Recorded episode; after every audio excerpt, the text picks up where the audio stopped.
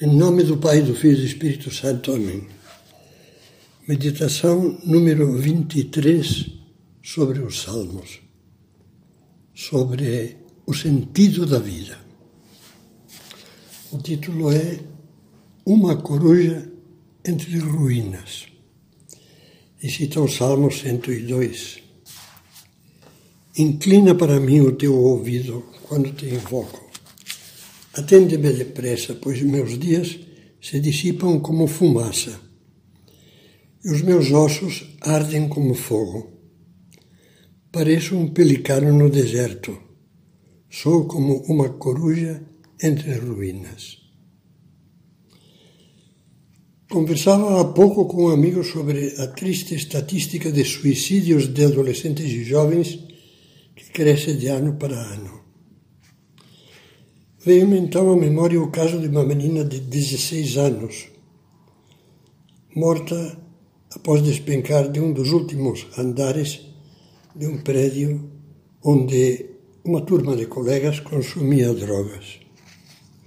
Era agosto de 1990. Recortei e conservo no arquivo uma reportagem da Folha de São Paulo, que reproduz umas linhas escritas pela pobre criança pouco antes de morrer, como um desabafo. Transcrevo uns trechos. Em primeiro lugar, eu queria viver, diz a menina, mas eu vivo, o problema não é este. O problema é ter que viver para quê? Ou para quem? Eu quero encontrar algo que me faça querer viver eternamente. Me sinto às vezes tão vazia que quero botar tudo para fora, mas não consigo. Naquela conversa com um amigo, falamos desse vazio. Quando gente jovem cresce hoje sem ideias, sem ideais, sem fé, sem valores, pode pensar diferente. Não sabem encontrar um sentido para a vida. Então, como a menina, se apegam a algo, a alguém até que percebem que não é isso que meu coração procura.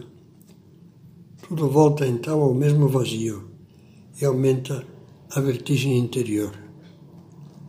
A menina, a pobre menina, sentia isso e escreveu: Por que será que eu fico com raiva dos meninos que eu fico? Penso que as imagens do Salmo que citávamos no começo desta meditação podem nos dar alguma luz. Parece um pelicano no deserto. Não sei se você teve a oportunidade de assistir a uma reportagem televisiva muito interessante, antiga, sobre o deserto da Namíbia, no sudoeste da África. A desolação quase total do deserto transforma-se ao chegar a época das chuvas numa paisagem de vegetação florescente, com riachos, lagoas e lagos que atrai numerosa população animal. A, a reportagem mostrava uma das lagoas em que os peixes ressurgiam com as chuvas. Estava repleta de pelicanos que até ali migravam na época da reprodução. Pouco depois, porém, vinha de novo rapidamente a seca. As aves fugiam dirigindo-se para outras latitudes, mas alguns filhotes retardatários que haviam ficado na lagoa já seca, definhavam tristemente e morriam.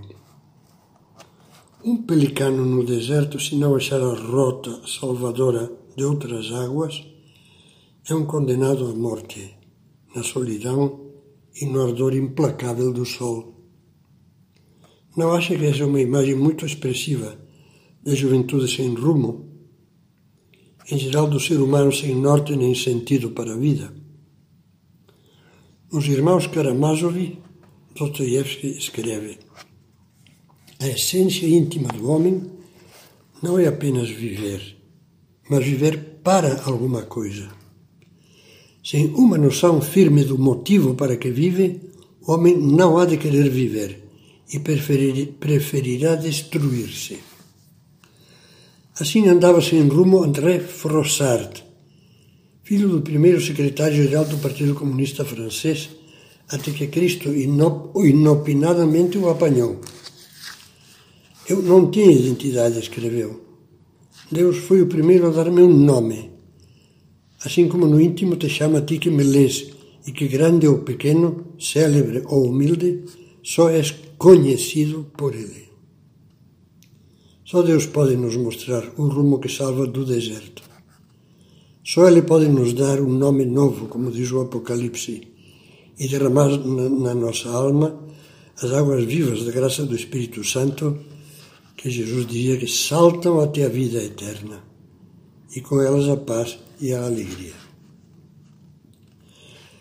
Sou como uma coruja entre ruínas Sobretudo no Velho Mundo, é, é frequente ver corujas aninhadas em velhas ruínas de cidades ou de construções antiquíssimas. A coruja é uma ave noturna inimiga da luz. Luz, seus olhos abertos pouco enxergam.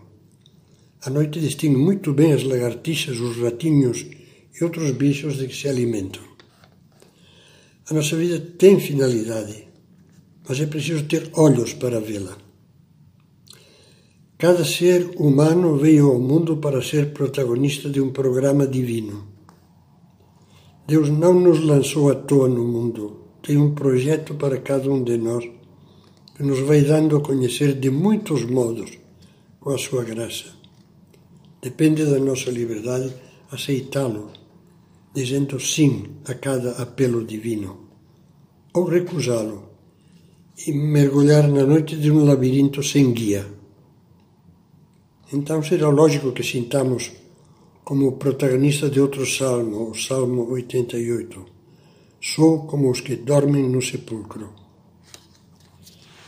Impressiona ler que Simone de Beauvoir, mulher de Sartre, escreveu sobre Deus numas páginas autobiográficas.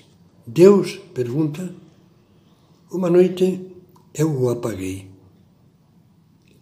Não será por isso que a sua vida, como a de seu companheiro Jean-Paul Sartre, se transformou em la nausée, a náusea? Quando nos sentimos perdidos e solitários como cegos rodeados de ruínas, temos de pedir a Deus que nos ajude a fazer um duplo tratamento espiritual. Por um lado, um tratamento oftalmológico, cuidar das vistas da alma pedir a Jesus como um cego Bartimeu, Senhor, que eu veja, ou como os apóstolos, aumenta-nos a fé. E ao mesmo tempo esforçar-nos por conhecer a fundo, cada vez melhor, o desconhecido de muitos cristãos, Jesus, o Cristo, a luz verdadeira que vindo ao mundo ilumina todo homem. Por outro lado, um tratamento cardíaco, abrir-nos aos poucos ao amor que é Deus, porque sem amor nada se entende. Eu vos chamei amigos, dizia Jesus, antes de dar a vida por nós. Ele nos ama e nos oferece a sua amizade. E nós? Às vezes parece que perambulamos estonteados no meio de ruínas.